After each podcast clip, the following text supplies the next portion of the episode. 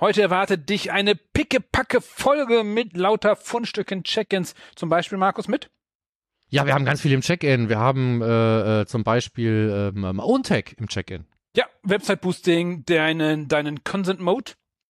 Genau, Ähm, wir haben was mit Pings Consent Note, geschickt. wir haben Video, wir haben äh, Geschriebenes, jede Menge. Hört einfach rein. Viel Spaß. Beyond Page Views. Der Analytics Podcast mit Markus Bersch und Michael Janssen.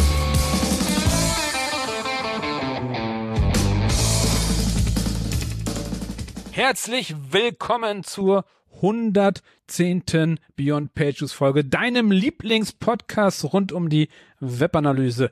Und wie immer bin nicht nur ich hier, sondern virtuell neben mir sitzt. Der Markus Bersch. Hallo zusammen und willkommen zu unserer 110.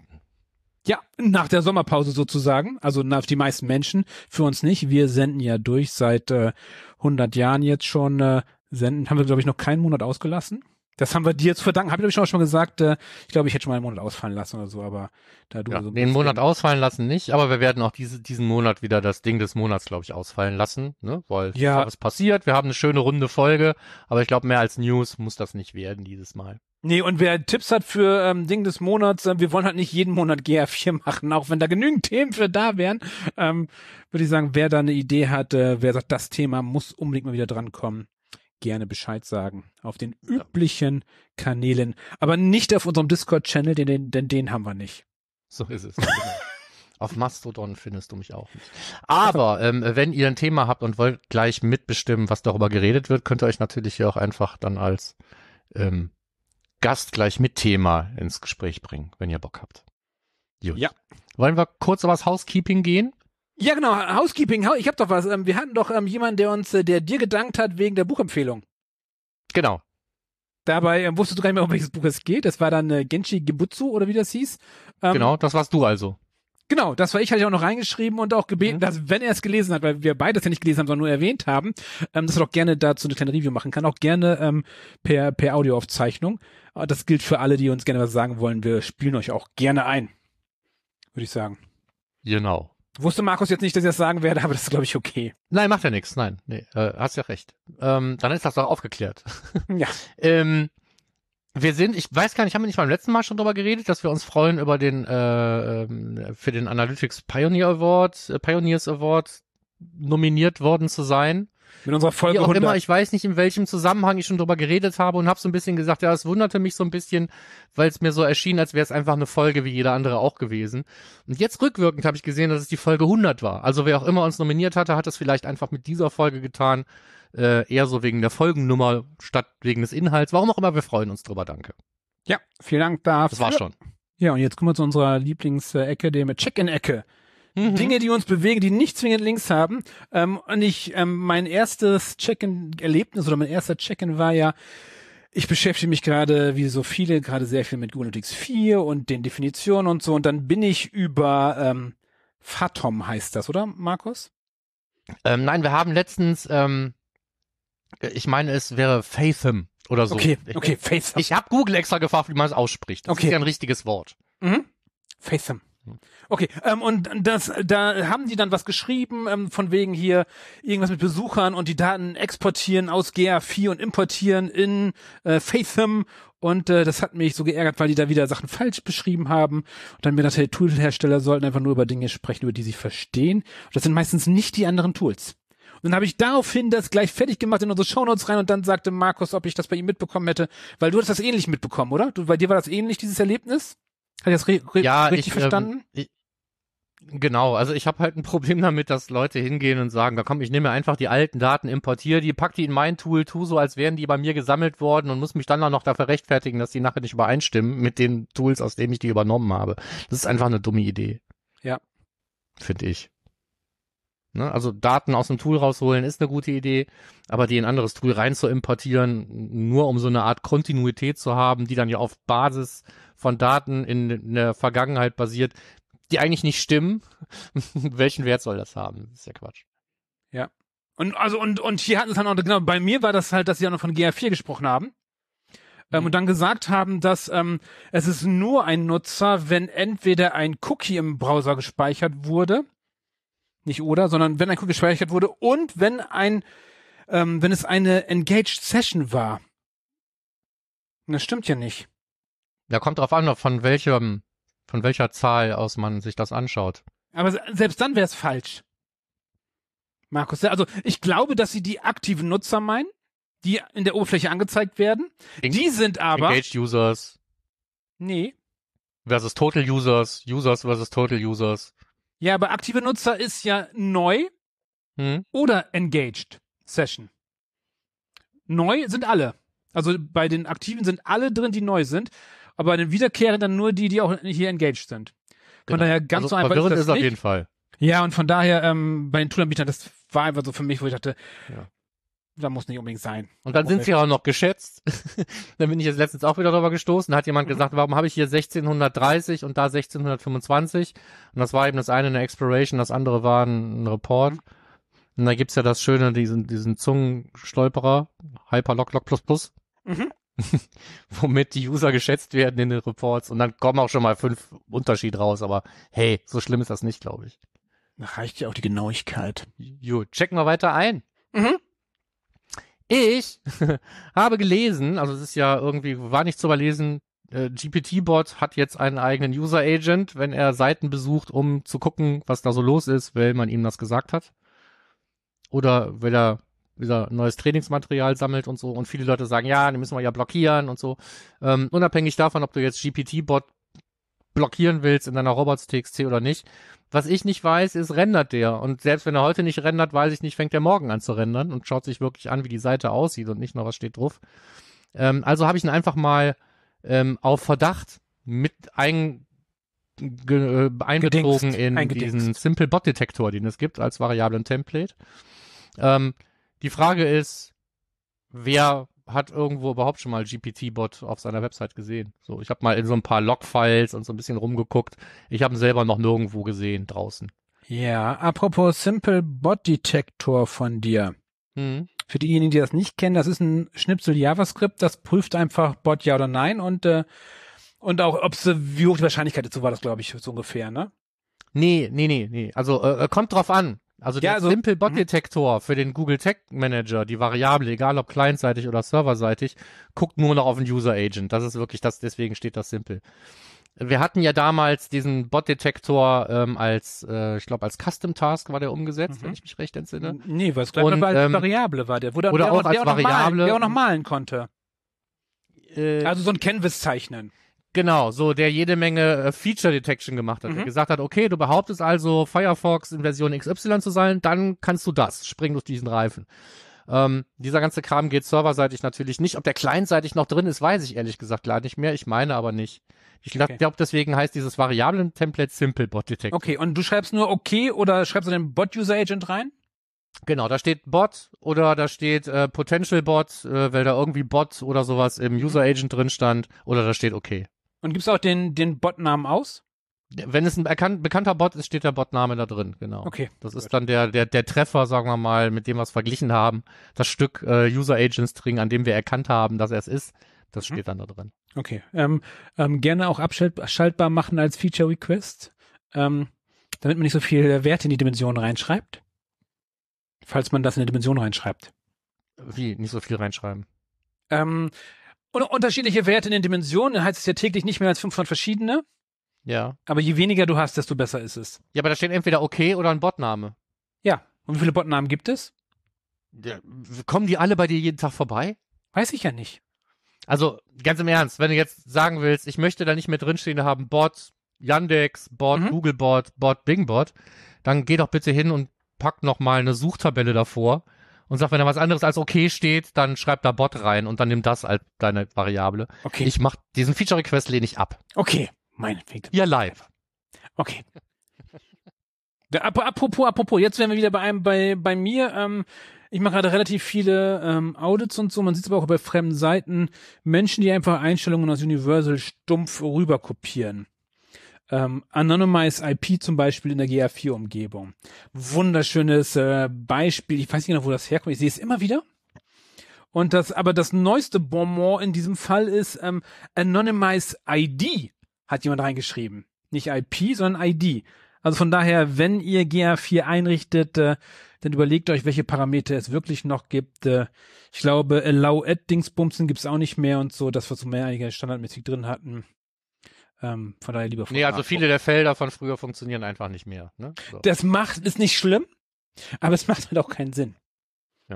Das, von das Einzige, was ich wirklich, was, das Einzige, was ich wirklich vermisse, ist der Custom Task. Den vermisse ich so irre. Ja. Hat dazu nicht die Tage irgendwas geschrieben? Ich habe sogar irgendwas im Kopf, der sich den selbst gebaut hat. Ja, ja, du kannst natürlich Monkey Patching äh, von der Versendefunktion machen und dann kannst du alles Mögliche wieder in die Mhm. Hand nehmen, aber Wollen wir nicht. das schon. Nee, kommt irgendwann wieder. Aber du bist mit der Oberfläche nicht zufrieden von GR4. Ähm, also so ein bisschen nicht. Also ich habe mich gefreut, dass ich ähm, neue Filter-Vergleichsfunktionen habe, wenn ich ähm, auf einen Filter auf einen Bericht anwenden will, auf einen Standardbericht. Hatte ich ja früher im Prinzip einfach nur diese blöde Liste, wo ich einzelne Dimensionswerte anhaken konnte oder nicht. Mhm. Ähm, so, das ist jetzt schon mal deutlich besser geworden, weil ich da jetzt auch eben, sagen wir mal sowas wie Contains, Does Not Contain, Matches Regex, Tritratrolala, also ich sag mal ganz viele andere Vergleichsoperatoren habe und nicht mehr nur noch diese komische äh, Checkliste. Mhm. Ähm, das macht das Filtern viel, viel besser. Wo ich mich enorm drüber aufrege, ist, es gibt so viele Reports, die man direkt bauen könnte, ohne eine Exploration zu machen, wenn man auch mal nach dem Eventnamen filtern könnte. Mhm. Ja. Kann man aber nicht, immer noch nicht. Nein, das wäre eines der Killer-Features überhaupt, finde ich. Ja. Man kann so viele Sachen machen. Du kannst plötzlich wieder den Search-Term-Report machen und du kannst dies und das und du kannst deine, ähm, welche externen Links wurden geklickt und all diesen Kram, der im Enhanced Measurement erhoben wird und wo nicht, wo man sich die Dimensionen noch selber registrieren muss. Dann lass mich wenigstens damit dann, wenn ich das alles gemacht habe, einen Report bauen, wo ich nur diese Events sehe und nicht oben immer eine Zeile leer, not set oder sonst was mit drei Millionen Events. Ja. Ist halt Käse. Tja. Naja. Das dazu. Aber, wie gesagt, es wird langsam besser. Ja. Muss es ja auch. Aber für, ich überlege gerade, ich gucke auch, klicke auch gerade, ähm, einfach die, ähm, äh, doch, hier Den. Eventnamen als Dimension registrieren. Nee, nee, nee, nee, nee, bitte nicht so, nee, ha, ha, ha, Fußnägel klappen sich gerade hoch. Glaube, das geht gar nicht. Ich glaube, du kannst Eventname nicht als Parameter äh, auswählen, wenn du eine Dimension registrierst. Bin ich mir ziemlich sicher. Nein, nein, nein, nein, aber du kannst ja ein Parameter reinschreiben. Ja, gut, du kannst den nochmal übergeben, genau. Ja, nee. Nur damit du den filtern kannst. Oh, eventuell I I ein Event bauen in der G nee, Transform in der GA4-Oberfläche, was dann überall den Eventnamen dran schreibt, bei allen Events. genau. Ist auch was Was das gleiche rauskommt. Ob Ja, ja, klar. Ja, ja, ja, ja, oder klar. Aber, ja, passiert ja, dann doch im ja. Browser. Nur man, nur ich würde es halt nicht so schnell finden, wenn ich das irgendwo sehen würde. ja, das stimmt. weil ich da nicht noch hingucke. schwieriger. Ja. Also Ja. wir machen, das machen wir nicht. So. Ja. Okay, Ähm, aber ich habe nur eins, ich habe nur eins, ich habe nur eins zu deinen Filtern. Ähm, Mhm. Does not exactly match, wo man die Dimension Mhm. auswählen kann, kann immer noch keine not set ausschließen. Das finde ich sehr schade. Ja, Weil das nun sehr häufig, weil wir ja nicht auf die Event filtern können, genau. können wir ja auch nicht äh, not set raus so einfach rausbekommen. Nee. Von Aber daher- am Ende des Tages kannst du ja mit Regex oder sonst was dir dann inzwischen irgendwie behelfen. Mhm. Ach, und da, da noch der Hinweis generell für alle Menschen auf dieser Welt, die GR4 implementieren. Ähm, bitte ganz oft undefined oder null schicken, hatten wir schon im Vorgespräch, Markus. Und nicht irgendwie irgendeinen String oder einen leeren String oder so schicken, weil der ist dann nämlich nicht not set, sondern der du wieder auf irgendwas anderes. Ich habe inzwischen so eine Liste von Sachen, von so, ich glaube, fünf, sechs verschiedene Sachen, was Menschen reinschreiben, äh, wenn sie eigentlich da nichts reinschreiben sollen. Hm. Weil sobald Ja, über die API String, halt, False. Mhm, genau, als String einen False und Not äh, set ist auch schön, habe ich auch schon gesehen im Data Layer, not set. auch schön. Genau, einfach an ganz Als also gerade Klammern drum. Gerade Tag Manager gerne undefined schicken. Ähm, gibt doch eine eigene Variable deshalb dafür, damit man es schicken kann. Also nicht undefined reinschreiben, sondern tatsächlich dann die Variable undefined benutzen. Dafür ist sie nämlich tatsächlich da, wo wir uns sogar anfangs gefragt haben, wofür ist sie da? Jetzt Jo. ergibt alles Sinn. So, okay, aber Filter können ruhig noch besser werden. Da bin ich voll bei dir. Das äh, geht noch besser. So, okay. Ansonsten, genau, ich ja bin wieder, ich habe äh, OwnTag ausprobiert von Justus. Weil ich gedacht, äh, ich bin Step.io-Fan, ich finde die super, so praktisch und so. Dann habe ich mal äh, das OwnTag ausprobiert. Hast du da schon mal ausprobiert oder hast du was laufen oder so? Nein, weder das eine noch das andere. Ich habe jetzt jemanden, der auch gesagt hat, ich habe keinen Bock, mich um das Hosting zu kümmern. Dem habe ich beide Varianten vorgestellt. Er hat sich halt für Stape entschieden. Das heißt, ich habe jetzt überhaupt erstmal den ersten, der irgendwas mit Stape.io am Hut hat. Mhm. Ähm, ich kann mir da kein Urteil bilden. Du aber ja, zumindest so ein bisschen schon. Mhm, mhm. Also erstmal, ähm, wenn an äh, der der der Hinweis an alle, die den Server-Side Google Tag Manager ähm, benutzen, habt ein Auge auf die Logfiles. Denn da stehen mitunter sehr interessante Sachen drin, wenn was schief läuft. Und das ist nämlich oft genug der Fall, irgendwelche Parameter rausgeschmissen werden oder sonstiges. Ähm, Das heißt, äh, wenn ihr mit der Google Cloud Plattform nicht umgehen könnt, dann hostet bitte nicht in der Google Cloud Plattform, weil der Log Explorer ist toll oder man kann auch da Alerts einrichten, mag aber einige schon überfordern, glaube ich. Ähm, auch die Devs geben ungern die AW raus. AWS und Azure aber nicht besser. Ne? Nee, Das, das ist bei allen so, aber jetzt bei Stape zum Beispiel ist es anders. Das ist einfach so, da hast du halt die Logfiles. Dann kannst du reingucken und, und auch verstehen und so. Ähm, darum, ich bin ein Fan von Stape, die machen das gut, aber jetzt, äh, jetzt wollen wir ja mal OwnTech. Ähm, die Oberfläche ist sehr rudimentär vom Justus. Ähm, kann man halt anlegen und dann läuft der. Und mir geht es eher um die Oberfläche. Ich traue Justus zu, dass er das zum Laufen bekommt, dass es dauerhaft läuft und so. Ähm, wobei die meisten Menschen äh, übrigens Website-Monitoring haben, aber keine Server-Side Google Tag Manager Monitoring. Das nur mal so als Randbemerkung. Auch das kann sinnvoll sein. Ähm, aber ja, funktioniert, ähm, Support läuft gut, man kriegt sogar ein fertiges äh, Template für einen Container auch schon von ihm mitgeliefert, dass man da gleich loslegen kann und so. Und äh, mit 100 äh, Euro oder Dollar günstiger als hier auf jeden Fall in der Cloud. Wobei ich den aktuellen Preis nicht habe, also in der Google Cloud. Also ich glaube, das ist ein sinnvolles Produkt. Man, ob jetzt OwnTech oder Stay.io ist eigentlich, glaube ich, persönliches Empfinden. Genau. Also jeder, der zu mir kommt und sagt, ja, aber dann, dann müsstest du das für mich einrichten und diesen Nee. und sonst noch was, dann sage ich, na, wenn, wenn du mich das fragst, dann weiß ich jetzt schon, dass du nachher niemanden hast, der es administrieren kann und Mhm. ich werde es nicht tun. Ja. Ich bin im Zweifelsfall gerade einfach nicht da. Mhm. Alleine sowas wie ähm, ein Update vom Google Tag Manager Container. Vom Server-Side, das ja letztens der Fall war. Habe ich jetzt beim Kunden, die haben ein Ticket aufgemacht, das ist jetzt äh, seit Wochen offen. Noch läuft das Ding, ne? Ich habe nur gesagt, irgendwann hört er auf. Man Mhm. muss einfach nur das Update-Skript mal laufen lassen. Aber ich habe da keinen Zugriff, ich will ihn nicht haben. Mhm. Ja, verstehe ich. Also Google Cloud ist immer so ein bisschen speziell und so. Ja. Ähm, So, und das aber, Ticket ja, ist jetzt schon eine ganze Zeit lang offen. da habe ich eine, eine Methode, kann ich dann, kannst, kannst du dem mir erzählen, wie man das anders lösen kann, das äh, Problem? Man legt einen neuen Tag Manager Container Server an, also jetzt ist jetzt äh, tatsächlich, habe ich das letztes gesehen, ähm, kopiert alles rüber, Hm. liegt in der Google Cloud einen neuen, äh, deployt ein neues System und stellt das dann um. Ja, weil das einfacher ist, als das Update-Skript einmal laufen zu lassen.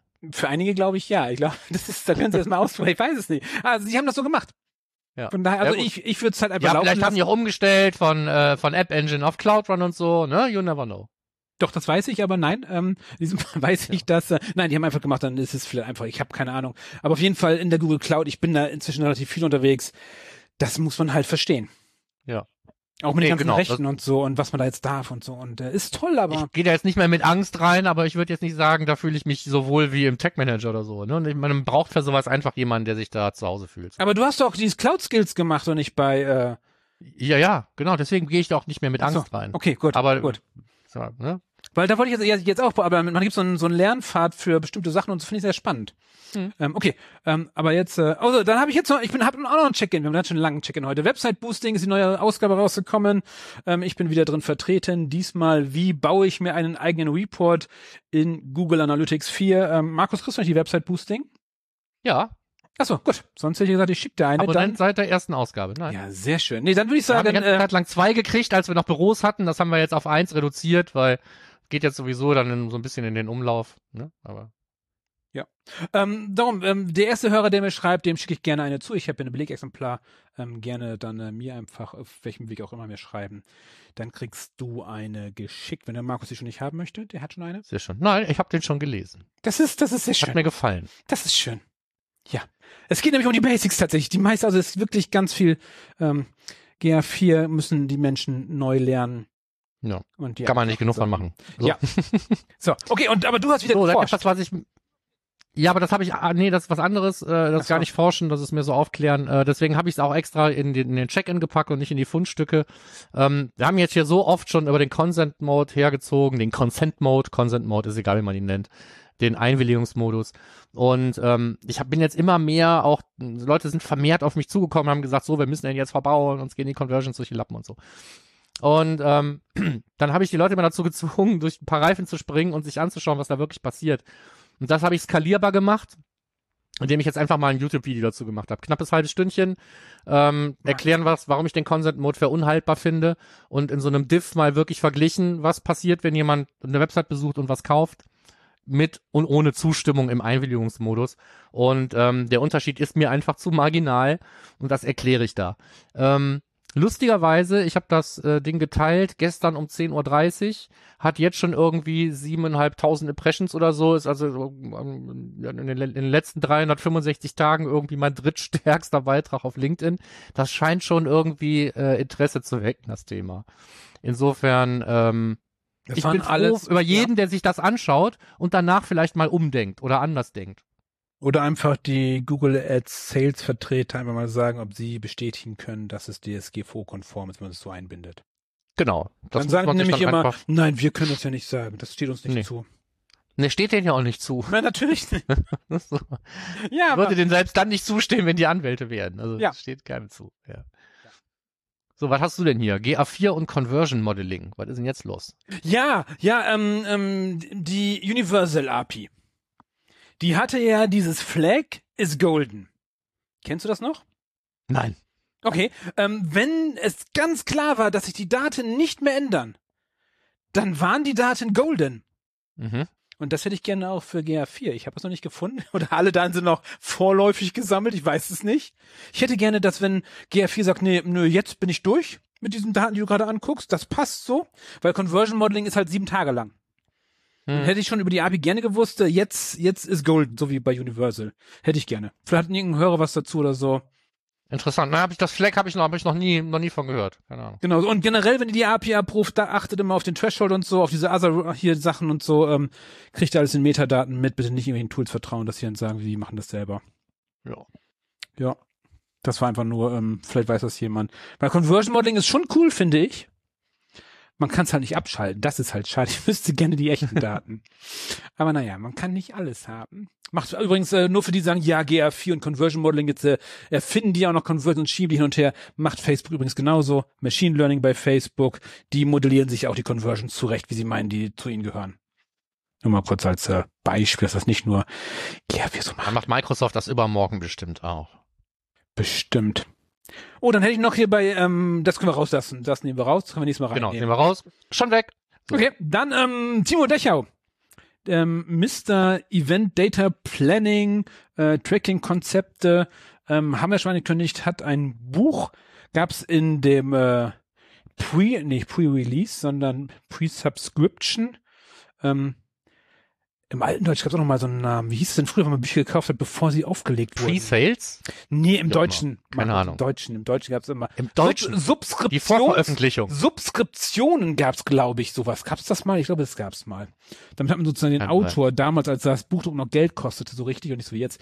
Ähm, auf jeden Fall, langer Rede, kurzer Sinn. Timo Dechauer arbeitet an einem Buch zum, zum Thema, ähm, wie mache ich mir einen Tracking-Plan? Und das ist schön geworden. Ich habe die ersten 60 plus Seiten gesehen, die hat er rausgeschickt an die, die gekauft haben. Äh, Finde ich gut. Ist leicht verdaubar. Ähm, Ja. Ist mit vielen Grafiken. Also hast du es auch? Markus, hast du's? Das Buch? Nein, aber ich habe jetzt gesehen, es gibt ja einen äh, jetzt kaufen Button, Shut Up and Take My Money Button. Ähm, Werde ich mir dann auch mal hier auf meinen Stapel legen demnächst. Ja. Ist auf jeden Fall, ich find's super, ich find's schön, äh, gerade mit den Eventdaten, das ist, ähm, finde ich wichtig, super wichtig. Ich habe heute wieder, ich habe gesagt, Michael, mach mal ein Audit und dann habe ich da irgendwie 300 Millionen Events gesehen und habe gedacht, äh, da möchte ich nicht, das ist mir zu viel. Und da lieber so wie Timo Dechau sagt, dass selbst eine Seite wie Airbnb irgendwie eine Handvoll Events braucht. Damit kann man alles businessrelevante tracken. Also Link ist in Show Notes. Ähm, kauft euch das Buch. Lohnt sich. Genau. Ohne Ja, Affiliate-Parameter.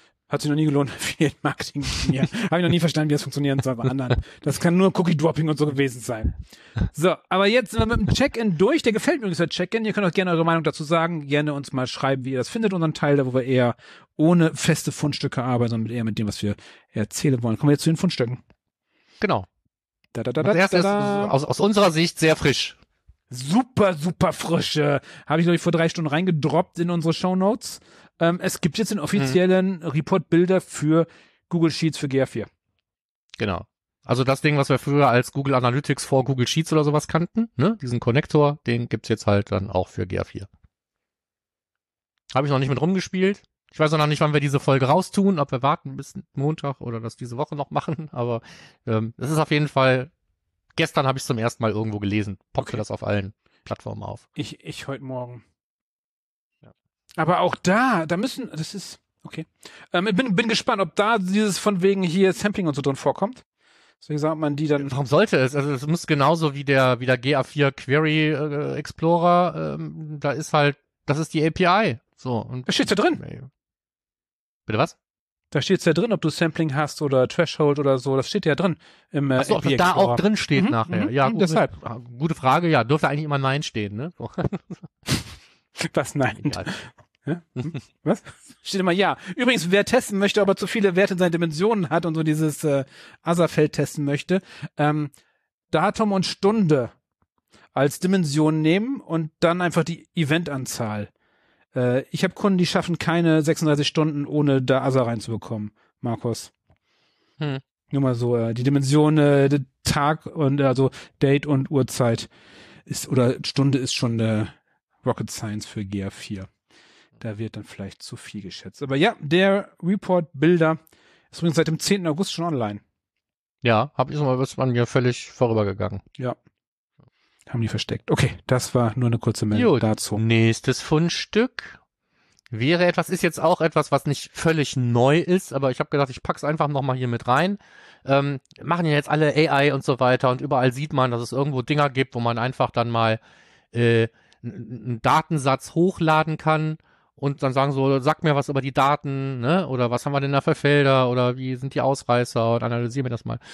Ähm, und im Prinzip hatte ich hier was gefunden, wo man im Prinzip auch auf Basis von hochgeladenen Daten, natürlich hat das Ding auch Konnektoren zu Snowflake und Google und sonst was, ähm, aber wo man AI-gestützt im Prinzip Daten analysieren kann.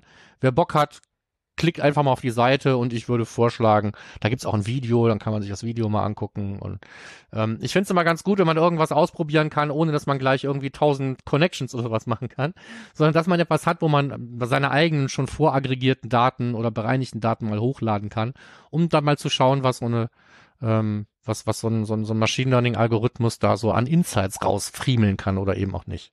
Ja, deshalb wieder meine mahnende Worte. Achtet bitte, wer die Datenzugriffe bekommt, gerade wenn ihr ähm, Google-Kontenzugriffe gebt für Analytics oder so und auf welche Konten und ist das geklärt. Genau deswegen sagte ich das. Ne? Hier musst du eben Mhm. keine, wenn du da jetzt hingehst und sagst, ich nehme jetzt mal Besuchersitzungen und sonst irgendwas, aggregiert der letzten so und so viele Monate, lad das da mal hoch und guck, was, was passiert. Das ist wahrscheinlich schon vertretbarer, als irgendwelchen Tool zu sagen, ja, greif mal auf mein Google-Konto zu, passt schon. Mhm, mhm. Ohne irgendeinen AVV oder so, was alle so gerne haben und so. Ähm, So, und das nächste AI-Thema, das ist dann von dir. Das ist, das ist dann von mir, genau. AI ist äh, super. Ähm, und zwar eine Metrik-Datenbank für alle möglichen äh, Metriken von allen möglichen Tools. Hm. Ich weiß noch nicht, was man damit machen soll. Ich habe es erstmal gefunden und dann so, okay, da haben wir erstmal generell viele, also Metric HQ heißt das, .org, da findet ihr das auch in den Shownotes. Und dann hat zum Beispiel äh, HubSpot hat 40 Metriken da drin, wo ich sage, okay, aber was mache ich damit?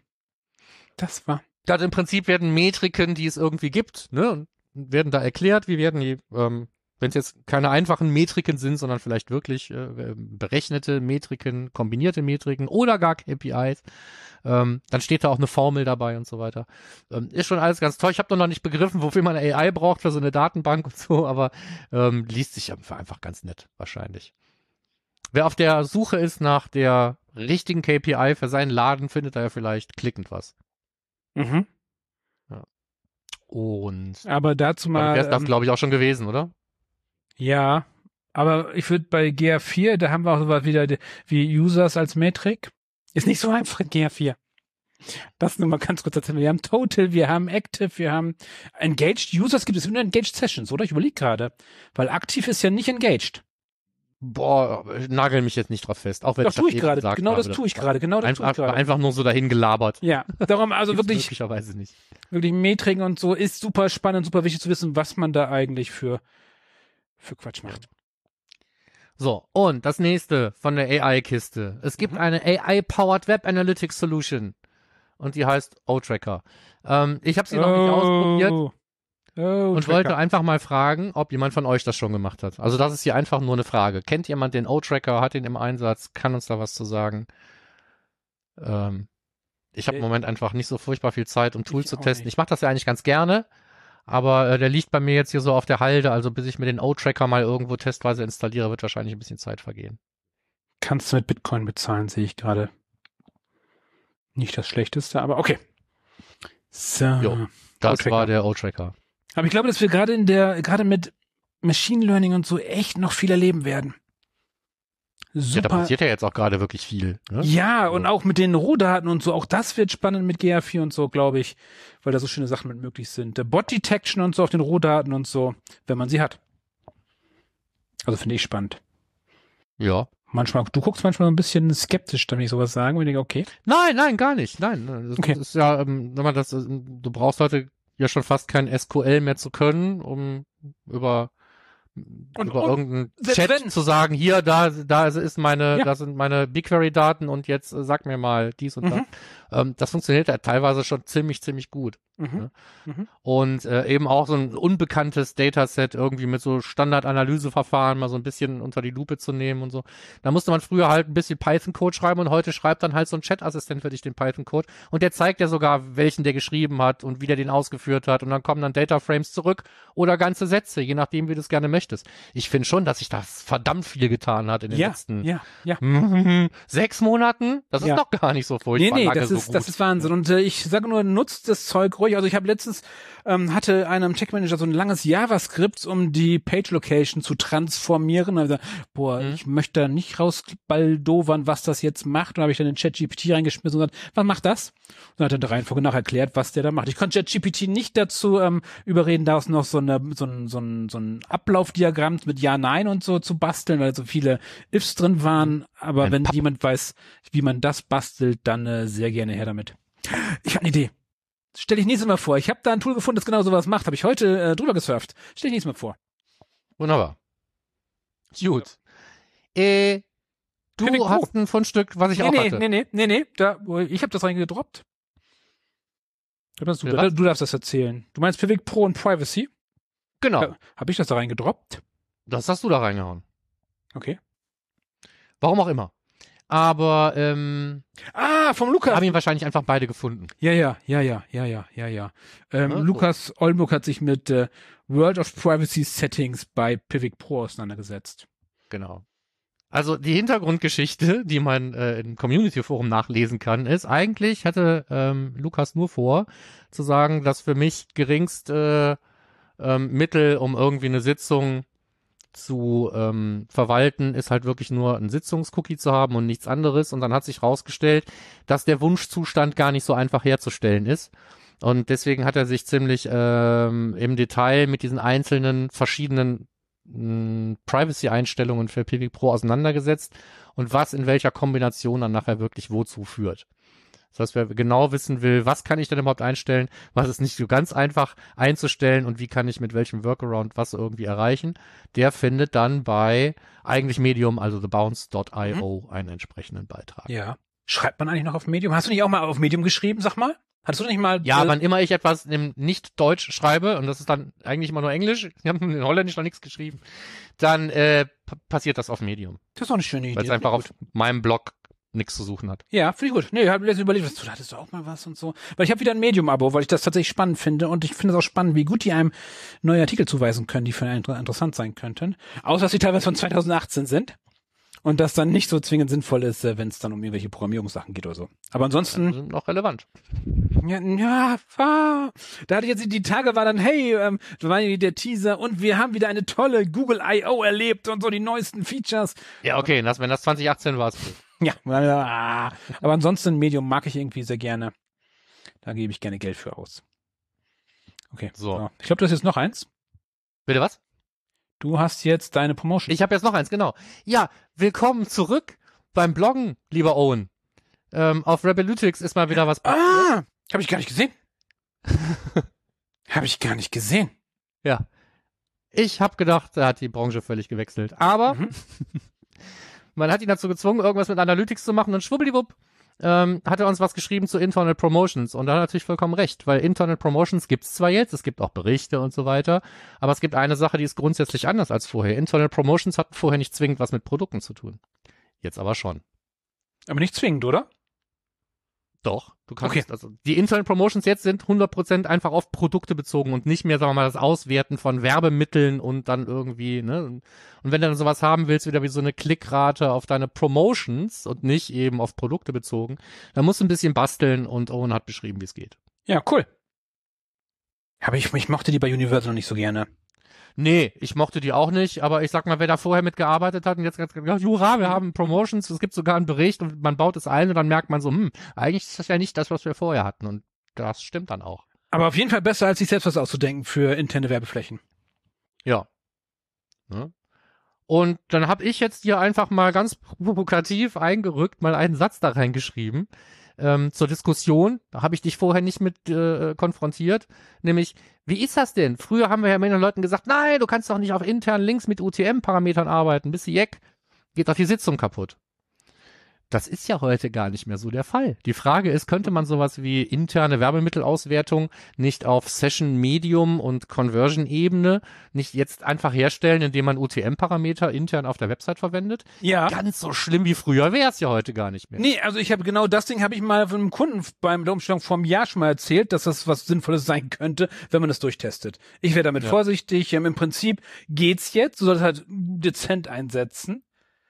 Weil du sonst tatsächlich Aber wenn ich jetzt zu viel Werbemittel auf meiner eigenen hast. Website habe, die mich in eine Kategorie oder sonst was bringen sollen oder was auch immer Mhm, mhm. äh, ich promoten will, könnte ich natürlich jetzt eigentlich wieder mit UTMs arbeiten. Ist mir aber erst in den Sinn gekommen, als ich den Beitrag gelesen habe und deswegen dachte ich, diese beiden Gedankengänge gehören vielleicht zusammen. Ja.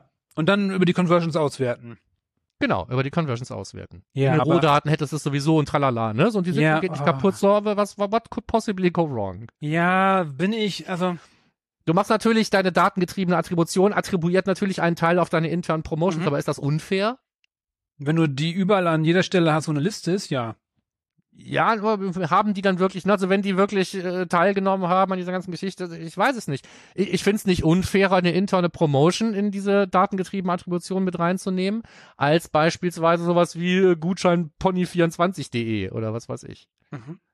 Ja, die sind ja heute auch oft noch drin, ne, wenn man sie nicht, man hat, man sieht sie heute nicht mehr so schnell, Mhm. außer man guckt wirklich auf Conversions. Ähm, die bringen mir halt keine Sitzungen mehr, deswegen sind sie in diesem ganzen Traffic-Akquisitionsbereich unsichtbar. Ja. Aber wenn es darum geht, äh, Conversions äh, zuzuteilen, bestimmten Kanälen, kann es ja durchaus sein, dass deine ganzen Gutschein Publisher, die sich äh, plötzlich in der Customer Journey kurz bevor der ganze Kram irgendwie abgeschlossen wird, bloß weil ein Gutscheinfeld da ist, da wieder reinfudeln, ähm, die finden ja immer noch statt. Mhm. Naja. Ich hätte, ich hätte, ja. Aber mit der datengetriebenen Attribution wäre halt spannend, ob sie überhaupt ausschlaggebend sind für eine Conversion, weil wenn sie, wenn sie nicht wichtig sind, dann würden sie ja wieder rausfallen. Bei der datengetriebenen. Ich, ja gut, weiß man eben nicht. Ne? Du weißt auch nicht, wie groß dann der Anteil ist und sonst Mhm. was. Aber Und wenn ja, die alle, lange wenn- Rede, kurzer ja. Sinn, UTMs auf internen Links sind jetzt nicht mehr so schlimm wie früher. Ja, bin ich, ja, wäre ich vorsichtig. Würde ich, ich würde das gerne im Nachhinein rausschneiden und einen Disclaimer drumherum packen. Bin mir nicht Ja, deswegen sicher. habe ich gesagt, zur Diskussion. Mhm, ne? mhm, so. mhm. Ist jetzt hier kein offizieller Tipp. Hab ich mir gesagt, jetzt verbaut wieder wie die bekloppten UTMs auf eure internen Links. Nein, macht das bitte nicht. Ja. Nur, nur zum Test. Aber, hier zum Test. Aber Privacy das, Sandbox. aber das wäre doch tatsächlich jetzt ein Fall eigentlich für die Rohdaten und Machine Learning, das mal auszutesten, oder? Ob das, ähm, solche Sachen, also, dass man da Ja, was baut, ob genau. das was bringt oder nicht, oder, Genau. Wenn ich jetzt Markus Stade wäre und würde das hier gerade hören, würde ich mich sofort draufstürzen. mhm. Einen Test machen. so. So, komm, wir sind gleich durch. Ja, wir sind gleich durch. Äh, Kanderwood. Ähm, Corey Underwood hat wieder geschrieben, äh, der macht immer so Privacy-Sachen, ne, ständig hier. Das kommt zumindest bei uns rein. Äh, diesmal hat er die, äh, Chrome hat die Privacy Sandbox ausgerollt. Ja, bei dir noch nicht? Ich glaube, ich habe die weggeklickt, ich weiß es nicht. Aber du, bei dir kamen auch diese ganzen plötzlich neuen Dialoge, ne? Hier, komm, mach mal dies und das und sonst noch was. Also die Dialoge, die da beschrieben sind in dem Blogbeitrag, die kamen auch bei mir. Ähm, man kann sich diesen ganzen Kram jetzt anders umstellen. Lange Rede, kurzer Sinn ist, wir dürfen jetzt alle an diesen ganzen komischen Experimenten teilnehmen, die Google da macht, äh, um zu gucken, wie die Welt nach dem Third-Party-Cookie denn so aussehen wird. Mhm. Gibt's eine neue Timeline? Ich schau mal kurz. Q3 2024. Okay, Google sagt vor Weihnachten 2024, also Weihnachten 2024 gibt es als Geschenk keine Third-Party-Cookies mehr, sagt Google. Mhm. Ja, so. Das ist noch ein- da muss der ganze Kram aus der Privacy Sandbox funktionieren, sonst sind wir tot. Ja. so.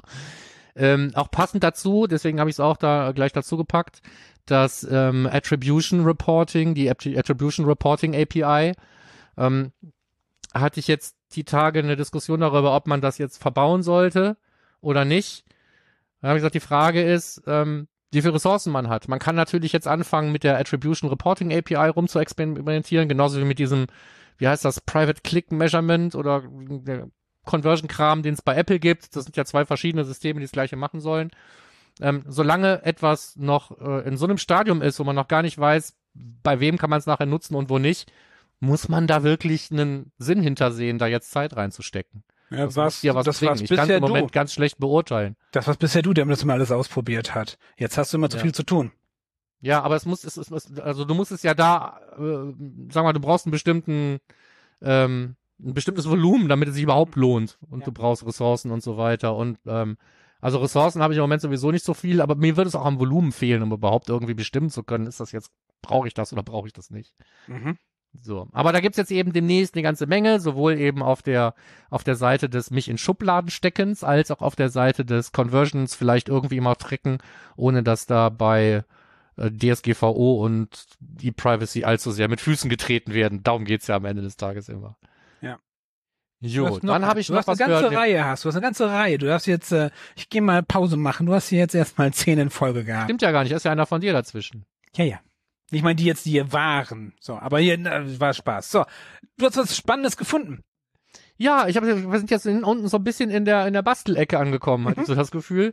Ähm, äh, ich weiß nicht, ob das wirklich spannend, also spannend ist das so oder so, aber ob ich das wirklich brauche und in welcher Implementierung ich es mir erlauben kann, sowas zu nutzen. Die Idee ist, die äh, David Vallejo uns hier in seinem Beitrag äh, präsentiert, so eine Art ähm, Anti-Spam-Schlüssel für den Data Layer zu haben, beziehungsweise einfach einen, einen einen Key zu haben, mit dem ich dafür sorge, dass nur bestimmte Sachen, von denen ich will, dass die da landen, in den Data Layer kommen und andere den Data Layer schützen. Auf gut Deutsch. Mhm. Finde ich im Prinzip Damit ganz das Ganze funktioniert, müssen aber eben alle Teile ineinander greifen und jeder muss an diesem Spielchen mitmachen. Und die meisten Setups sind einfach nicht dafür gedacht. Spätestens, wenn ich so ein E-Commerce habe, habe ich irgendein Plugin, was dafür sorgt, dass irgendwas in den Data Layer kommt. Dann muss ich daran rumpatchen, wenn ich diese Methode verwenden will. Und deswegen ist das eher so für mich was zum Ausprobieren und Rumspielen. Ja, dazu ähm, ein Hinweis der Warnung, Disclaimer. Ähm, wir hatten das jetzt bei einem Kunden, ähm, ich glaube, du hast das auch noch nicht gemacht, den Data Layer Namen geändert für Google, für den Google Tech Manager. Nein, hatte ich, ich hab, musste das noch nie. Okay, die mussten das auch nicht, haben es aber gemacht. Hm? Weil die ihre Initialen der Firma davor gesetzt haben von den Data Layer, damit wissen, das ist unser. Ähm, Hm? Aber daraufhin funktionieren die ganzen Consent-Tools und alle nicht mehr, die da reinspielen in Data Layer. Also die ganzen Standards funktionieren dann nicht mehr. Und äh, das war ein langer Weg, bis wir auf die Idee kamen, dass es daran liegen könnte, dass da Sachen nicht funktioniert Bei haben. dem Tech Manager ist es wurscht. Ne? So. Intern ist es Analytics egal. ist es im Großen und Ganzen auch wurscht. Mhm. Ähm, aber wenn du irgendwelche anderen Tools hast, die halt in einen Data Layer pushen und jetzt den, den, den zur Not eben auch erzeugen, wenn er nicht da ist, Mhm. dann musst du dich wieder darum kümmern, dass die Sachen, die in dem einen Ding erscheinen, auch in dem anderen äh, reinkommen. Dazu hatten wir mal ähm, schon ein bisschen her ähm, einen Post auch vom Justus, glaube ich, auf hum- hume.dev. Ähm, wie man den Data Layer zwischen dem Google Data Layer und dem Atomo Data Layer zum Beispiel synchronisiert. Mhm. Das heißt, wenn du sowas hast, musst du wahrscheinlich auch so eine, so eine Synchronisation zwischen deiner Data Layer Variante und dem, den alle anderen nutzen, einrichten, sonst geht dir die Hälfte durch die Lappen. Und wenn das sowas wie ein Consent-Ereignis ist, wartest du da ewig drauf. Mhm. Guter Hinweis. Ja. So, jetzt hast du hier, ich, ich mag es ja, easy peasy lemon squeezy, das ist ja genau so. Na, ähm, äh, äh, mir fällt gerade noch was ein zum Tech Manager, weil wir gerade dabei sind. Ähm, Ja. ähm, wir hatten letztens wieder den Vorwurf, dass wir, äh, dass wir das nativ einbauen wollten, weil der Tech Manager erzeugt ja, wir hatten, wir hatten ja gesagt, äh, Code Bloat macht der Tech Manager. Und aber wieso? Der G-Tech ist doch auch ein Tech Manager. Ist doch eigentlich kein großer Unterschied. Das ist dann immer ein großer Unterschied zwischen äh, dem G-Tech einbauen, der ja auch eine Art Tech Manager ist, und dem normalen Tech Manager. Dazwischen geschaltet. Diskussion, die ich nicht führen muss, sorry. Okay, okay. Also, nee, aber es war tatsächlich so, wo die dann sagten, Ja, den, den, den Tech Manager baue ich ja nicht ein, bloß um G-Tech zu verbauen. nein, nein, das ja auch nicht, aber ja. so, ähm, also Okay, Das war nur kurz, waren wir gerade, ja. Ähm, wir haben so Diskussionen manchmal, die dann. Ach so, genau, Easy Peasy Lemon Squeezy, der Moritz Bauer, der hat sich hingesetzt und was geschrieben auf moritzbauer.info und es verfolgt uns, Markus, jetzt in jeder Folge. Data Genau. Form. Wir reden jetzt nur noch über Data. Nur noch, ich finde es auch toll, ich finde es ein tolles Tool. Ich wollte auch noch mal den Cloud Skill bestimmt noch zu Dataform gibt es bestimmt den Cloud Skill dazu. Ähm, und zwar kann man damit seine ähm, Rohdaten von GA4 schön äh, sortieren und äh, hübsch machen. Und ähm, da erklärt er sehr anschaulich, finde ich, sehr, sehr fein, sehr, sehr schön, sehr, sehr einfach zu verstehen, ähm, wie das geht. Darum, ich fand das super. Genau. Im Gegensatz dazu hatte ich die Tage von, ich glaube, von Himanshu, glaube ich, gelesen, wie man sich seine eigenen Rohdaten bastelt, im Su- Supermetrics Connector oder so und dann Hm. sich ein BigQuery Schema selber baut, damit die Daten so sind, wie man sie gerne hätte und so. Das ist der Kollege von Optimize Smart, glaube ich, Mhm, ne, den ja. du meinst, oder? Ja, ja, Ja, habe ich auch gelesen. Oh, da äh, war sehr anstrengend, fand ich. Das ist, hab ich gesagt. Da lese ich lieber Moritz, äh, schreib weiter so, finde ich gut. Ähm, das ist schön verständlich. Das mag ich. Ja. Einmal Daumen hoch. Einmal Daumen hoch. Gut. Nächster Beitrag, Daumen runter. G-Tech, was machst du da für einen Scheiß? Ist die äh, heimliche Sub-Überschrift von diesem Beitrag. Ich habe einen Blogbeitrag geschrieben, der im Prinzip aus zwei Richtungen angestoßen wurde. Einmal hatte ich im, im Kundenprojekt halt, äh, bin ich darauf gestoßen, dass es unheimlich viele Sessions gab, die eigentlich aus nichts bestanden, außer einem User Engagement Event, wo ich mir da schon gedacht habe, naja, das ist wahrscheinlich so eingeschlafene Sessions, Browser wird geschlossen. Ja, ja. Und das blöde GTEC sendet halt das von der längst eingeschlafenen Session noch ein User Engagement Event Mhm. hinterher. Genauso war's. Ähm, das ist also Punkt eins, der da besprochen wird. Punkt zwei ist, man liest immer, selbst in der Google-Hilfe steht das, ähm, Landingpage not set kommt dann vor, wenn in der ganzen Sitzung keine Pageviews waren. Und ähm, das sind so zwei Sachen, die wollte ich mir parallel mal angucken. Wie kommt man überhaupt, dass dieses Not Set als Landingpage und da die beiden Sachen so ein bisschen zusammengehören, habe ich sie auch beide, auch wenn es unterschiedliche Aspekte sind, in einen Blogbeitrag gepackt. Ja, dazu hatte ich Also dich einmal, an- das angetriggert, oder? Dazu hatte ich dich ein bisschen. tun? Da hast, genau, da hast du mich angetriggert und Mhm. dieses Problem, die Sachen passen Mhm. irgendwie zusammen und deswegen habe ich die in einen Beitrag jetzt Ja. reingepackt. Ich bin noch nicht zum Testen gekommen, aber ja.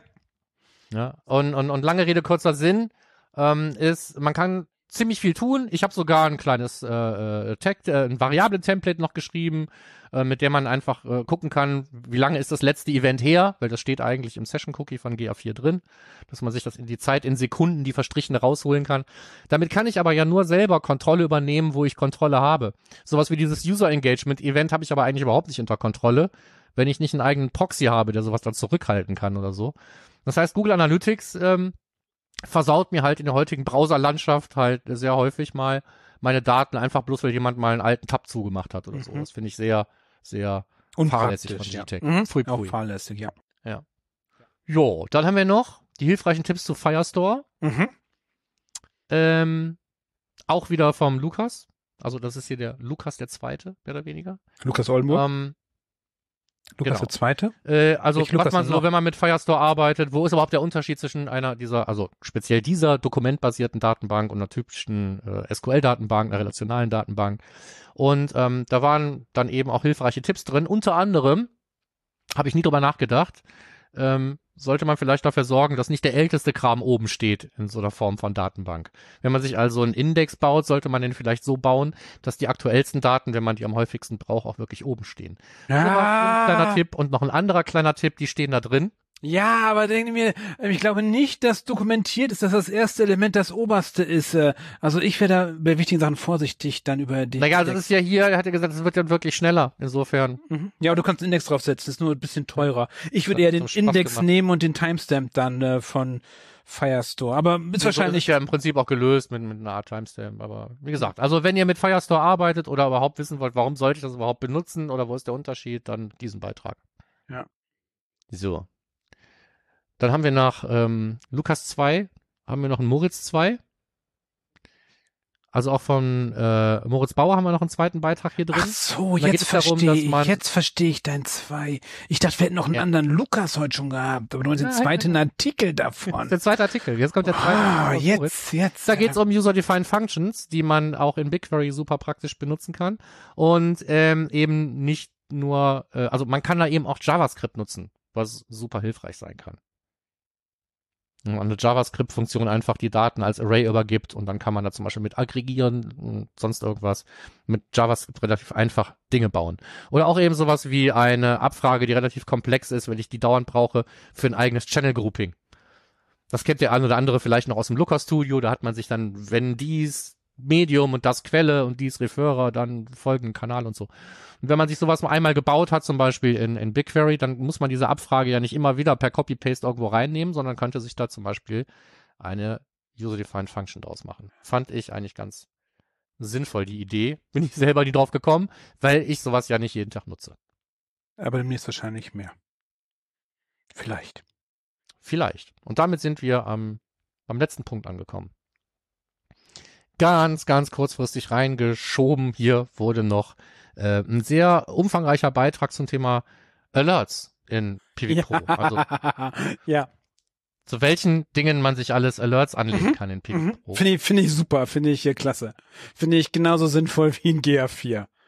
Ähm, Ja, Alerts anlegen findest du all, allgemein toll, nehme ich an, ne? ja, ja, ja, also ja, total toll. Ähm, weil es war letztens auf, auf LinkedIn war irgendwie, wo dann irgendwelche Menschen sagen, oh, heute gab es einen Alarm und ähm, ähm, äh, da gab es die E-Mail und es war ein Fehlalarm und so. Wo ich mir denke, ich mag die gar nicht einrichten. Und fragte mich noch jemand, wie ich das denn dann machen würde. Ähm, wo ich sag, bei den vielen Kunden, wo ich sage, gerade bei vielen Kunden richte ich doch keine E-Mail-Alerts in GA4 ein. Also ich habe da ein Tool für tatsächlich für mich, um zu gucken, ob die Daten noch stimmen und damit ich frühzeitig Bescheid bekomme und nicht erst, äh, wenn Google das Bescheid weiß, sondern schon vorher.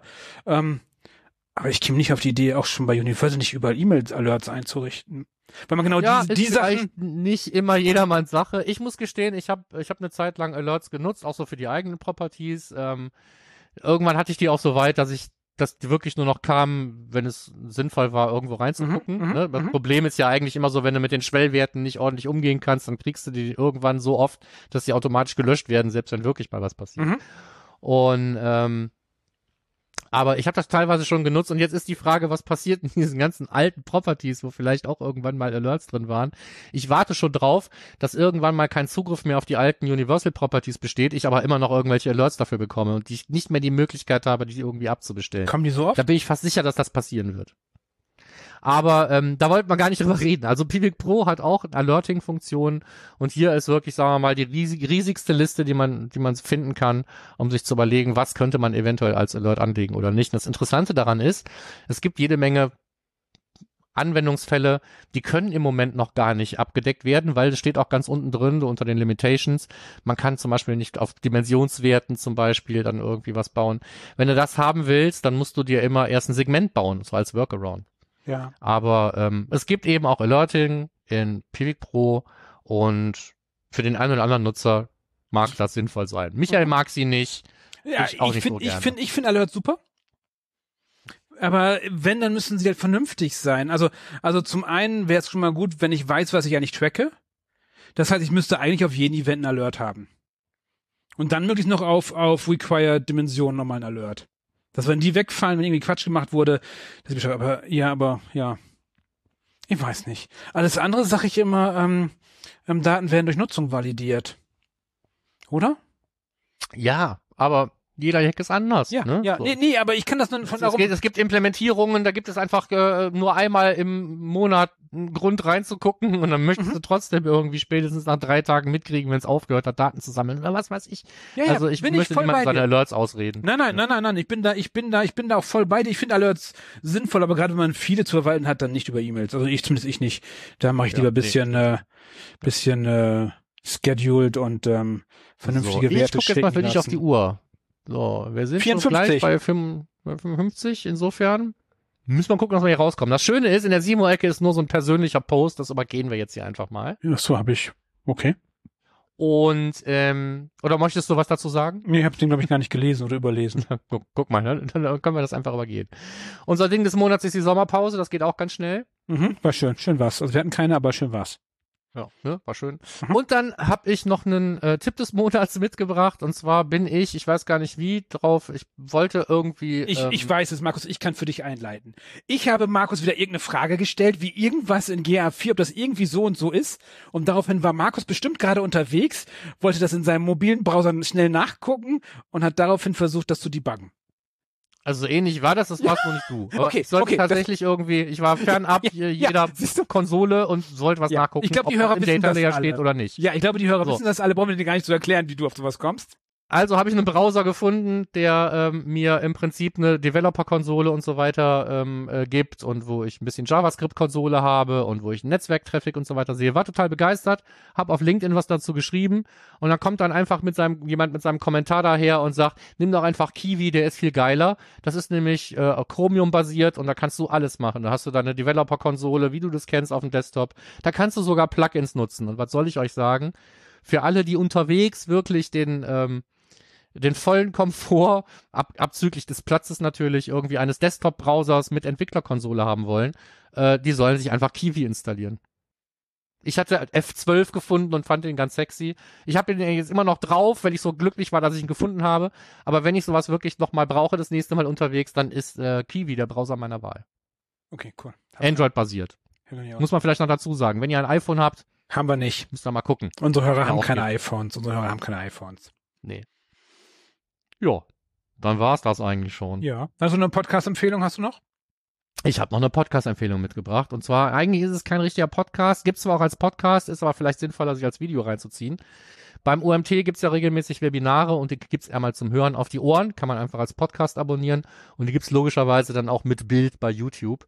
Ähm, hier ging es so ein bisschen um das ganze Thema, wie läuft denn das überhaupt mit dem Call-Tracking, Call-Tracking-Daten, wie kann ich die verknüpfen mit Sitzungen in GA4 oder eben auch Daten aus einem äh, aus einem CRM, ne? so wie funktioniert das typischerweise, wie näht man die zusammen und ähm, da ist dieses ganze Cookie-Syncing im Prinzip mal erklärt. Ähm, war für mich auch zum Beispiel völlig un, äh, unbekannt, weil ich nicht viel mit HubSpot arbeite, dass da im Prinzip ständig und dauernd irgendwie Session-Nummern, Session-IDs, Client-IDs und so weiter mit eingesammelt werden von Google Analytics, damit man ja irgendwie diese Verknüpfung nachher wieder hinbekommt. Und das Ganze mal so ein bisschen aufgedröselt, fand ich in dieser Podcast-Folge ganz okay. Ähm, mir hat's gereicht, das zu hören. Ich glaube, es ist aber für die meisten sinnvoller, sich das anzuschauen, ähm, wenn man eh die Zeit investiert.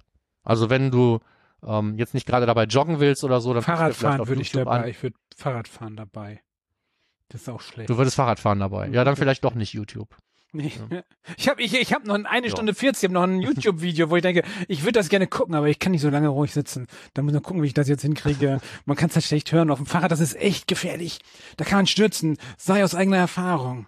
Ähm, ja. So, Termine, Termine, Termine, Termine, Termine. Du bist, Termine, ähm, Termine. du bist beim Digital Bash? Ich bin beim Digital Bash am 28.04. Äh, da darf ich mein Server-Side-Ding Du meinst im bestimmt Juni den einfach nochmal machen. 24.8. meinst du? Äh, 28.04. genau, nee, 24.08. Ja. So, Okay. Hab ich. So. Ähm, das war das. Dann haben wir das Measure Camp Berlin am 9.9. Ähm, hab mich tierisch drauf gefreut, werde es aber wahrscheinlich aus gesundheitlichen Gründen absagen müssen. Mhm. Ich glaube nicht, dass ich das nach Berlin schaffe. Schade. Äh, dann gibt's noch Wien, dann gibt's noch Warschau, habe ich gesehen. Gibt's jetzt auch ein Measure Camp, ist auch das erste. Ähm, je nachdem, wo du wohnst, ist das vielleicht in deiner Nähe. Ähm, am 13.10. ist der OMT, da hatten wir schon mal drauf hingewiesen. Mhm. Dann beim letzten Mal vergessen, den SEO Day am 2.11. Mhm. Ich bin dabei. Jetzt auch mit der richtigen Jetzt auch- Agenda und du bist trotzdem drauf. Ja, jetzt auch offiziell. Ich war ja das gerne im letzten Jahr dabei. Jetzt mit der neuen Agenda live. Äh, wird ein feiner Tag. Ähm, ich erzähle was zu GR4. Was auch sonst. Freue mich Was schon. auch sonst.